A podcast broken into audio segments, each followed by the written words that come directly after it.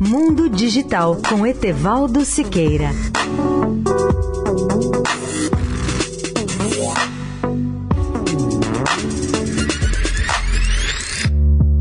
Olá, amigos da Eldorado. Já comentei há meses o lançamento do robô doméstico Zora, em francês Zora, que à primeira vista parece um brinquedo de crianças, mas que na prática se transforma em elemento central de uma experiência na França para mudar o cuidado de pacientes idosos. Depois de vários meses de uso de Zora, numa unidade de enfermagem situada a uma hora de Paris, começou a acontecer uma coisa estranha. Muitos pacientes desenvolveram por ele um apego emocional, tratando-o como um bebê, segurando-o, afagando-o e beijando-lhe a cabeça. Zora, que custa cerca de 18 mil dólares, oferece companheirismo naqueles lugares em que a vida é quase sempre solitária. Como as famílias tradicionalmente não podem visitar os pacientes em casas de repouso ou hospitais especializados, o robô faz um sucesso. É o caso dos pacientes de um hospital francês chamado Juarre, que tem, entre outros problemas de saúde mais comuns nos idosos, o caso da demência e que requerem cuidados especiais.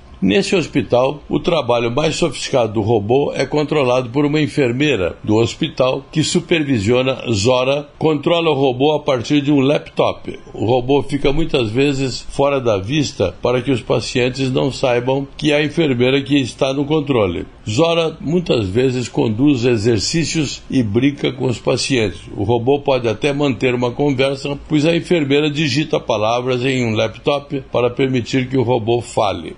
Alguns pacientes referem-se a ele como ela, no caso do Zorra, ou ele, no caso desse pequeno robô.